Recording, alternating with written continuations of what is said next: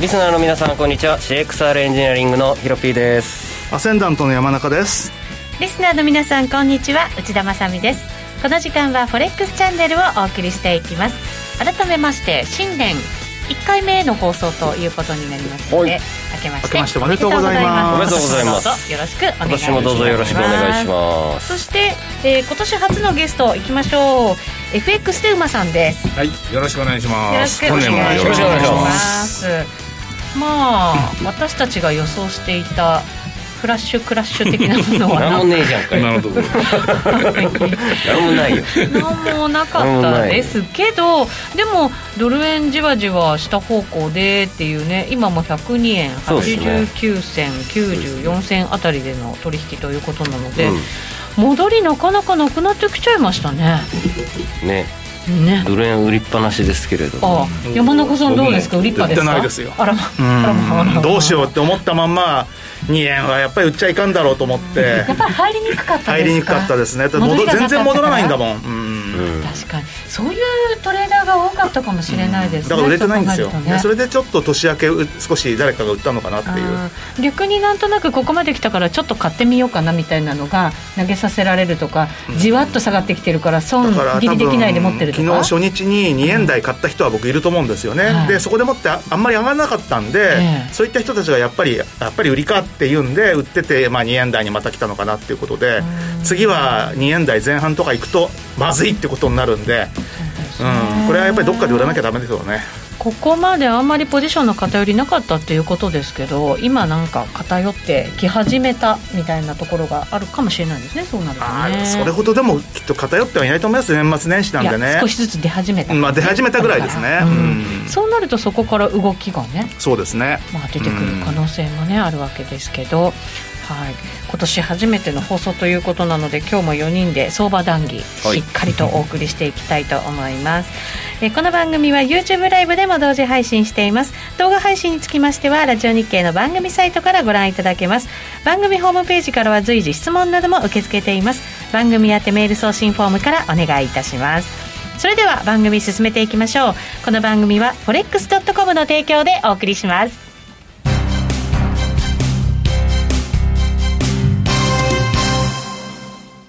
ノックアウトオプションが目標へと導く。よりシンプルな新しい通貨取引。forex.com では柔軟な証拠金設定、リスク限定、簡単なトレード設計のノックアウトオプションの取引が可能です。最大損失を限定し、高い資金効率を利用しながら、利益獲得が狙える画期的な商品で、1000通貨相当からお取引いただけます。ノックアウトオプションなら、リスクをコントロールしながら機会を逃さない。トレードに優位性を。ノックアウトオプションや FX なら、forex.com でぜひお取引を。講座のお申し込みや詳細は、forex チャンネルの番組ページをご覧ください。外国為替証拠金取引及びオプション取引は、元本及び収益が保証されているものではありません。FX 取引は、レバレッジを利用して、取引代金に比較して、少額の証拠金で取引を行うために、相場の変動による価格変動や、スワップポイントの変動により、思わぬ損失が発生する場合があります。お取引の前に契約締結前交付書面などを必ず熟読し、取引の内容、危険性などをご理解いただいた上で、ご自身の判断と責任にてお取引ください。ゲインキャピタルジャパン株式会社、金融商品取引業、関東財務局長、金賞第291号。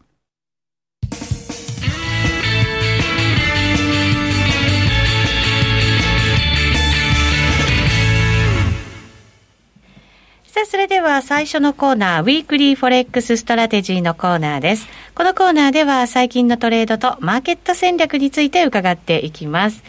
えーこの番組 YouTube ライブでも同時配信していますが、それに連動したチャットがありまして、多くの方々から明けましておめでとうございます。今年もよろしくお願いしますとご挨拶頂戴しています。ありがとうございあまりす。がとうございますちょっと山中さんのトレードはちらっと今聞きましたやってのないで、んですよね先週だってそうですね火曜日がちょうど3円の6号近辺ぐらいのとこだったじゃないですかはい。で4円に乗ったら売りたいんだけど結局あそこが高ほぼ高値だったんですよねあの日の夜に1回ニューヨーク市場に入って7号ってつけたんですけどそれがあの結局番組以降の最高値です最か高値らね。はいですうんね。昨日突っ込んで売らなかっただけがまだ良かったかなって いう、本当に昨日売ろうと思いましたもんね。まあそうですうねん。さて、ヒロピー君はどんなトレードをはい。ね、あの年明けにポンド円を売ろう売ろうと思っておポンド円を忘れてて、うんさっき売りま したえ、ポンドはどんな動きしてるんですポかンド円はいやはい昨日ずるずるっと下がって、ずるそずこるからっと下がって。えっ、と直近24時間ぐらいはうろうろとちょっとチャー真横トに出してみますか、はいそう出すしるましょと、うかポンドはまだまだ、はいポンド円出しましたね、はーい、注目の高い通貨の一つだと思いますので、うん、まずあは、本えっ当だ昨日下がってるんだとブレグジットの、えーいろいろな問題はなくなりなましたくとなりました。えー無事に全ね然買われませんでした とほらなともう何、織り込んじゃったいや感じ絶対織り込んでなるんだでろすうとか、あいれうか織りは。込んだっていうかもう山中さんあんなもんやりたくないっすもうよやりたくないもうね、みんな つもう疲れちゃった。どうでもいいもうもうぐずらいだねーっともうみたい、今年1年間それに付き合わされたっていう感じでもうなんかなもうね。 4年やってたからはいはいはいはいみたいな、まあね だからまあそんなグダグダだろうなと思ってたらもう何も反応もしなかったんであーなでんもかまだ何もまっていうのは語弊があるけだどスもコットランドとかがもしかしたらまた独立運動を始めるとかそういうこともあるので、うんまだまだね、あとはコロナウイルスそのうで感すね染もまだまだ悪材料の方が多いですよ。そうですねねだからうんだから買えなかったっていうのもやっぱりあるんですかあね。あると思います、でうんまあほとんど織り込んでてり込んでてどっちかというかそのロックダウンから来るあのーまた厳しい経済状況に立たされるのかなというので、うんまあ、ポンドドルと悩んだんですけど、まあはいポンド円かなと思って、はい、えーショートをしてみたとそれいうは年初一発目のトレードでございやっまぱりリスクが高まるだろうみたいな感 じ。すそうですねですかねポンド人民元とかっていう通貨ペアあった ら、ぜひショートしたかったけど、まあ、しょうがないのでアジア通貨ということでポンド円弱いのと強いのと。うんか、まあ、ポンドドルショートして、ドル人民元のショート作るとか、いろいろ考えてましたけれど も、へーかなと。ポンドドル見るとでもそうかこれもそんなにあれか。そうですへね。ーやっぱりドルが弱い。ドル まあドルが弱いのはもうずっとね、うんもう12月以降ずっとそうですよ。そして、じわりとチョコ、チョキにも山田さん上がってきましたもんね。こそうですよ。れはね、悪いインフレですよ。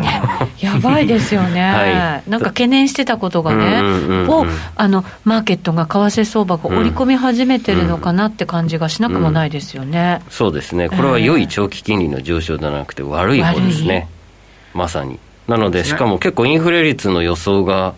高めで出始めてるんで、各投資銀行の。で、すこれでドルも本質的に、まあドルストレートベースで下がってきて、ドルインデックスか。はい、えーで、長期金利上昇したら、まあ、まあよろしくないですよね、トルコリラじゃないですけれども、まあちょっとその価値が下がって、金利が上がって、通貨安が、まあ止まらないわけはないんですけれど、ドルなんで、でもですけど今みよたくないい。なレベルで緩和をし続けていたら、ダメなわけでしょそうですねそしたらやっぱり、引き締めじゃないけど、うん緩和をやっぱり少しずつ絞っていかないと、うんやっぱりなかなか難しくなりますよね。と思いますでこのことについてイエレンさんもなんかやや懸念を始めてるみたいなのだでってドル高の方向になんか発言したじゃないですそうか、そうそう去だ年からのこれ終わもう気りぐらづいいにてるんですよ、ねこれはちょっとよろしくないんじゃねえのっていうのをだけど止まらないでしょう、はい、イエレン財務長官は、えー再来週からか、えー再来週からかな、はいもうちょっと後か、えー誕生になると思いますけれど。とりあえずバイデン新大統領が誕生しないとね、はいっていうか、ま あ、あ明日ですね明日です選挙結果も、はいそうですそうですブルーオーウェーブになるのか、ねえ ええどうなるんだろういや、ここでどんでん返しはないと思いますけどね、さすがにね。トランプ大統領ってこと はないいや、それっていうのはだから選挙を無視するってことになるんで、はいなるそれは米国民が許さないんじゃないかと思いますけどね。まあでもとりあえずじゃあ全部3つとも民主党になってもらった方がいろいろと計算はしやすいんですよジねョージア州がどうなるかねんそうですね。まあでもそれも多分、半々ぐらいです。はあの共和党が1議席失うかもしれないけども、でもやっぱり共和党は一つは取るんじゃないかと思います一なる個ほど取ればだってもうねそうそうそう過半数だから一個取ればいいんですよねうんそうなんですよね今まで 2, 個持ってたのが1個失うぐらいじゃないですか、きっと。なるほど一生懸命トランプさんも手を回してるらしいですけどね、いろんなところになるほねどうん頑張りますね頑張ってますよ、あの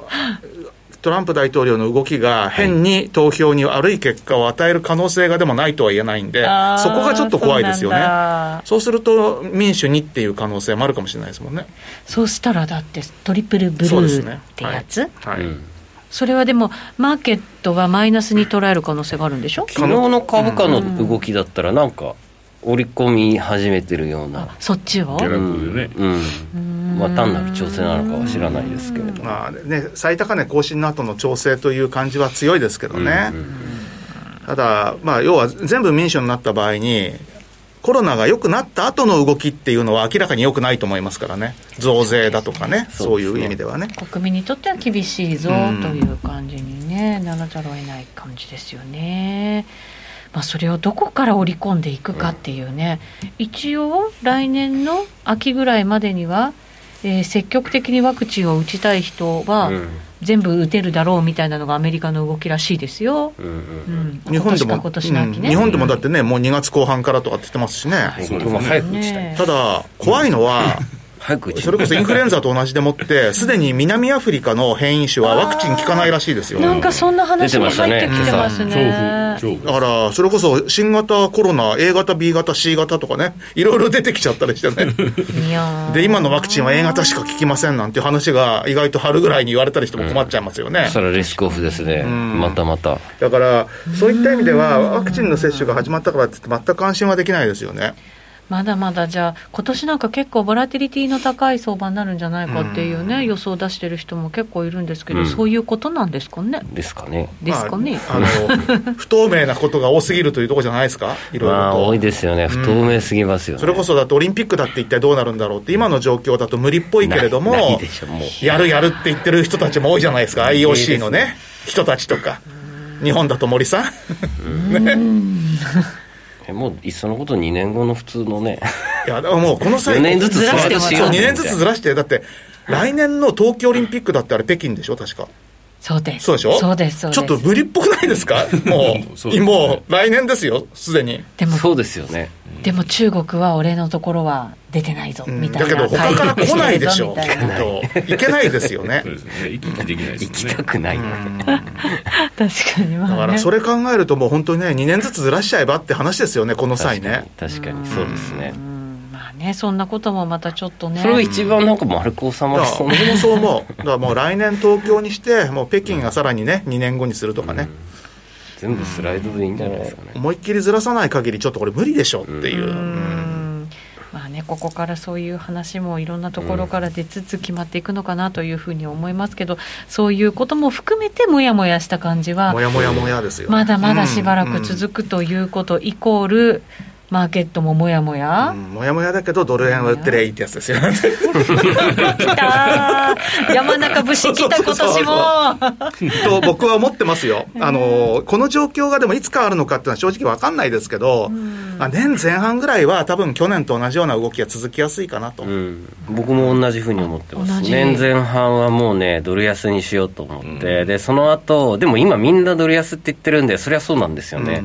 でみんな同じ目線でその通りにこう平行チャンネルみたいなレンジ相場になりながらも気持ちちょっと落ちていくっていうのが続いて、はい年後半からぐんと上がるパターン、つまりドル円のレンジは下95円 それもういっちゃう番言っちゃ組います後半でいこうかと思ってたのに先 走るなじゃあ番組後半にしましょうじゃあ僕のポジションはドル円ショートとほポら、ンド円ショートまだ馬さんのトレード聞いてないでしょそうそうそうそう。順番。いいですよ。 馬さんトレード最近の。やめておきますはい後で聞いてください。悩はいんだ挙句ドル円 S ずっと持ってるんですよねショートが、はい。でまあただそんなにいいとこで入ってないんですよで103円の260ぐらいでフォレックスさんで成り行きっていう形なんで、はいまあそれで様子見てる感じですかね1枚だけ持ってで今ユーロドルは若干ほんの少しだけ担がれてます S です両方とも S ですそっちも S なんですかそうする短と期じ的ゃにあ、ちょっとだけ落ちる時じゃないかなと思ってちょ中っと待ってく長ださい単純なドル売りっていう感じじゃないってことですかそううですね、んまああのまあまあ皆さんご存知のそのロックダウン系もあるんで、まあ、ユーロ売りも来るかなというので短期的にですけどね、まあ、テクニカル的にも若干下げそうな配置なんでただ1.23をもう一度抜けて行けばもうすぐに損切りっていう形シロで。ピック、ユーロドルも出ますか、じゃあ、あと浅めで、今、なんかユーロドル出しました落ちそうな感じに見えるってい、ああそうううまさユのー発ロド言ルがあはったの持で、ち越してたロングは損切りしたんですよね、うんあ本当ですか 30P ぐらいまでだから、うまさんのちょっとチャート分析で、どこがどう落ちそうに見えるのか、ちょっと、はいそこを教えていただきましょうかね、せっかくですから。えー1時間足ぐらいはにいしておきましょうか、はいはい1時間足でいいですか、ご指示あください、何でうもまいいでさすんよ。。あ本当の、だ冷やしで、僕ちょっと垂あれれなそんうでですすけねど、うん、本当一だ瞬ちょっと下げそうな感じ。うんただ、じゃあ1.21割れて、割れとか来るのかっていうと、ちょっとそれはないかなとも思ってるんですよね。そんなに押さないぞと。そうで逆にそこからは逆にこのまた中長期的な目線で言うと上目線なんでそこからは今度逆に買いかなとは思ってます、あーなるほど一旦だから調整してそうですそうですまたドル売り引き続き継そ続うっですていうただこのまま感じがね1.23突き抜けると、えさらにあの高値あの行く可能性があるんで僕は1.23の100で損切り入れてますねうんノックアウト入れてます、うんうんうんはいなるほどでちょっと様子見っていう感じですかね、うんまあだからまあ波はありつつもドル安、うん継そうです続ねという流れはトレンドは変わってまあ、ななんいよかっていこうう、恐怖指数とかもちょっと上昇気味なんで、はいこれ、結構いろんな、まあ、材料、明日の材料とかもありますし、まあ、いろいろあって、まあ、40とか超えてくると、また怪しくなるかなとは思ってるんで、まあ、その辺どうなるかですよね。これまあ大統領がバイデンさん無事に誕生してっていうふうになった場合それでも一回なんかあく抜けというかもやもや感ちょっと晴れる形でリスク取っていくみたいにはならないんですかこねこ最近なんかそうでこう、結果でドーンって動くっていうか、手前でこう、ガーッと動き出しもう日て、本じゃうんだそう、なんか結果の時には、あまりこうね、動かないっていう感じが多いんで。うーんまあ、その辺がちょっとやりやりづらいなとはちょっと思ってるんですけど、うーん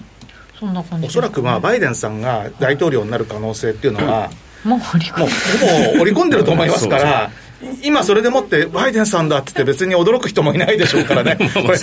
プさんだったらみんなびっくりしちゃいますよ ね、おっ逆しにゃるね。通りです、おっしゃる通りでございます、ひはいっくり返りますよね。あーこれでも本当にもしそうこれすねでトランプが決めちゃったら、もう本当大変なことになると思いますよ。面い。白いのは面白いですけど、ね、まあ面白いけど、本ト当ランにプ。さんだけにね、最初からそんな感じだったわけじゃないですか。ついに来そたうそうそう。なんかね、そんなことがあってもまた、まあ面白いって言っちゃいけないですけどね。はい。まあ驚かないかもしれまなあいで驚すかけどなね。いかもしれないですね。はい。さて、えー最近のトレード報告させていただきました。お知らせ挟んで、じゃあ、今年のドル円の動き、ちょっと長めで見て考えていきたいと思います。はいヒロピ君がさっき聞いちゃったけどね。 はい、加減だけに加減だけ以上、ウィークリーフォレックスストラテジーでした。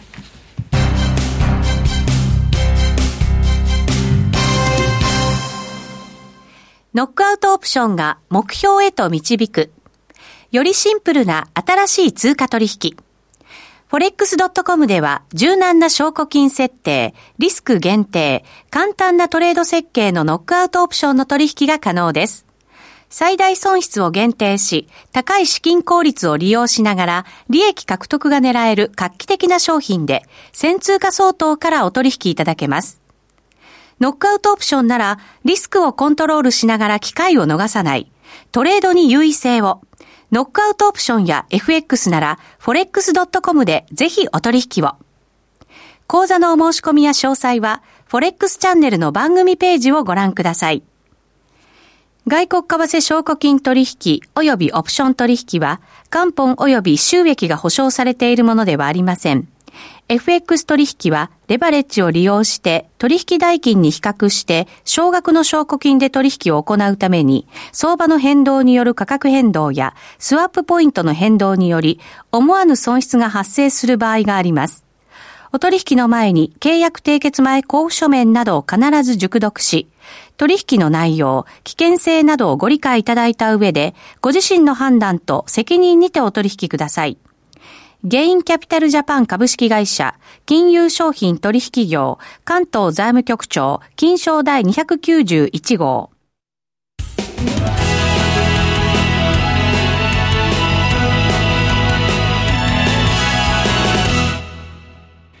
さあ、ここからは FX、えー、フォレックスラウンジのコーナーです。えーいつもは FX やノックアウトオプションについてのアイデアやポイントなどを伺っていますが、えー今日はですねそのドル円がこの1年でどんなふうに動いていくかまたレンジはどのあたりなのか高安どのあたりなのかというところを、えートレーダーのお三方にうん伺っていこうと思っております、はい、えーチャットにもいろいろ入ってきてますねドル円は売りというふうに入れてくださったりあとえバイデンなんですかトランプはどう考えてもないでしょうってみんななんかいろいろツッコミ入れてねくれているみたいですけどあとんでもない人数のトランプ支持者がワシントンに集結しているみたいですってあ らすごいことになっている感じがありますけどね。はい。さて、どうしましょう誰からいきましょう まあ、ドル円のプロというこ とで、真ん中さんからいきますか。はい。どんなイメージを持っていらっしゃいますまかあ、基本的には僕あの2017年の ?2017 年の。高値とはい。去年の2020年の高値を結んだはい長期のレジスタンスラインと、まあ、それにほぼ平行な線を考えて大体それが最近のまあドル円のレンジからしても妥当かなって感じなんですけど、はいそれでいくと今年上が107円ぐらい。 107う円んぐらい。下がまあ97円ぐらいのまあ10円レンジぐらいなんですけど、はいそれだとちょっとつまらないんですよ。つまらないでうすん、か、つまらない。で、まあ、なんでつまらないのかっていうと、 は例えいば去年の、えーまあ、いわゆるそのコロナショックの直後の安値っていうのは101円の17銭。はい。で、えーその前、えーあのーまあ、要はその100円近辺を試しに行ったのっていうのは、まあ、2016年の、まあ、要は、えー100円を割割り込んだ年っていうのがあって、その時の安値っていうのが、まあ、98円台ぐらいなんですよね。はい。でその時はまあ要は2016年100円以下って全部ヒゲでしかつけてなくって突き足してみるとね、うんうんうんでもうそうです常にねもう100大体1年ぐらいまですぐに戻しちゃうっていうのはがいずーっとあの年半ばぐらいから続いてたんですけど、ええそのあたりを2021年は丁寧に潰しに行くんじゃないかっていうふうに思ってるので、ひげ取っていくようなイメージ。うん、そうなんですよ、だからまあそうするとまあ97円ぐらいっていうのはまあ妥当なんですけれどもでも逆にそこまでいったら多分そこじゃ止まらないんじゃないかいや止とまらない気がしちゃうんでそうすると要はあの史上最円高値の95円台じゃなくて75円台ね、えーそこまであのいやいやそうじゃなくいやてその75円の55銭っていうのが2011年に今つけてるんですけども謝るなまさみはい。 押し付けま さみ。そこと、そこと、2015年高値の125円の67銭、はいはいその半値押しがん94円の70銭。 94円。それでも刺激的よ。 95円を割り込むような動きっていうのが、6月までにあるんじゃないかと。えしかも6月まで、うん、で、多分、あの、動く時が早い時っていうのはもう一気にバーンっていくんで、多分今のこのじりじりとしたドル安の動きっていうのは3月末ぐらいまで続いて、第2四半期の4、6月期ぐらいに、わって瞬間的に行って、ふっと戻すみたいな、そういうような動きがなんかどっかであるんじゃないのかなと。うん、それはなんかイベント的に何かに重なったりとかってもあるんですかねだからイベントがあるとしたらば、本当だったら東京オリンピックって言いたかったんですよ、うんあーあのオリンピック開催すると円買われるだろうとかね、なだけるほどねど、なるほどちょっと今の感じからすると、それも難しいかなっていうふうに思うのでうん、何かこれまでのそれこそ米株高とか、まあ、日本株もそうなんですけれども、そういった動きに対して、株安の動きが出てくると、やっぱりどうしても円高になると思うので、まあ、その時はまあそのドル円だけじゃなくて、クロス円なんかでも円高になる動きっていうのがなんかあるかなっていうふうに思ってます。で年後半に関してはその下げた動きに対しての調整でも今一つ戻しきらないよねっていうような感じでだからまあ多分年前半ぐらい年半ばぐらいに下値を見に行って、はいでその後ちょっとまあ戻してでも戻して100円みたいな、ねえそんなようなちょっと2021年を勝手に思ってますけどもねなるほうどん、そうするとやっぱり売りしかないよねっていうそれあの要望というか 希そ望うもですね希望希望的観 測希望的観測10円取れるぞ的な感じのね、まあ、僕10円は取らないですけど、ま あ、あの1円取れるあの取引を、あの積み重ねていくていきたい、はい、了解でございます。はい、じゃあ、ヒロピー君、改めて。ドル円うねん95円お加これ減をは見山て中さんとちょっと似てる感じの、ね。いやてか一緒だよとこ ろ一緒かい。下ひげビューンでうんまた103円ぐらいまでに年末戻ってくるようなるな、ほど。ただ高値はどこかって言われると困るので、うんこのままじりじり下げて下がっていくイメージで戻ってきて、うん。高値105円。円とか107円でしたっていうようなうん。イメージですね、うんで今月足出してますチャート、はいまあ綺麗綺麗というかおーうんじわじわじわと何ヶ月連続月足陰線だっていねすうごいですよへね。ーうんレジスタンスは綺麗なんですよ、こういうのってなんか長く続きそうな感じなでんかすいよねいっちゃいそうじゃないですかこれそうそうそういやそうなんですよねコップの水をこぼしたのにドゥラそうッそうそうと行く時があるよずうらーんとな、ねどっかうで、ん気もしてきましたはいまあでもこうやって2010年の頃を見ると1234567ヶ月連続陰線でしたが、もうそろそろ陽性になってもいいんじゃないですかダメ4567今月陽線ですか、そりゃ一ダ旦メつけでてすよなんダメででわしが売ってますから人山長さんが売っておるですからダメですよそんなの許しませんでもほらだって下のラインにほらもう少しでくっつきそうよそうなんですよね、うんくっつき虫張りにくっつきそうなんですよねくっつきそうなのいやと言いながらも今月101円のミドルまでまだだいぶまだあるね距離がいらっしゃいましたまだちょっとねそうねんはいねうんこういうこういうやつですね、うんでどうですかねこのまま何事もなかったかのように山中さんこういうふうにいくんですかね 小回しをずっと半年ぐらいつけ続けて、うんよ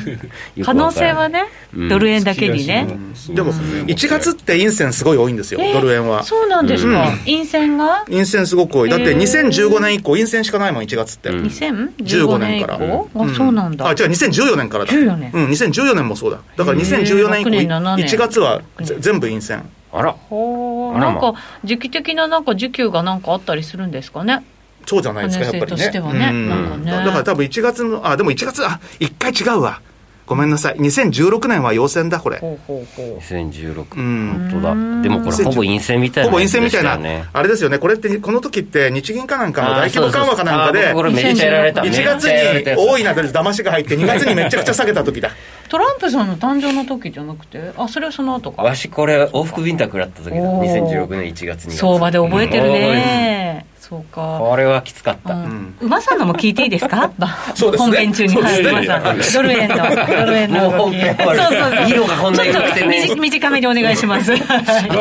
秒しかないゲストだっつうでものまあ僕は加減が90、まあ、9円割れくるのかなぐらいから、 99円割れから109円台もあるんじゃないかなとも思うんで。一番上が高い、まあ、それはあれなんですよね。あの、もしかしたら、その7年連続ドル円陰線はないのかなっていうのがああるかもしれないし、陽性でにも、なるんだったら陰性になる材料は盛りだくさんだしっていうことで、まあでも上もあるんじゃないかなっていうので要は3月の大相場毎年大体3月荒れまくるんで3月でどうなるのかなっていうのを見極めたいポイントですねなるほど何かしらどんな材料出るか分かんないですけどまあ3何月かしら次第で大体方向決まってくるみたいな感じです後かにイメージはそうですねうーんみたいな感じを思ってますでなるほどもう一個はこの1月のアノマそリでろいうそとろすいません時間になってきちゃったのでやい えやーどうとぞどうぞその後は延長戦でまさんに伺っていきたいと思います そうですねうんまあその辺かなっていう感じはい年明けもドタバタしておりますが今年もどうぞよろしくお願いいたしますこの番組はフォレックス .com の提供でお送りしました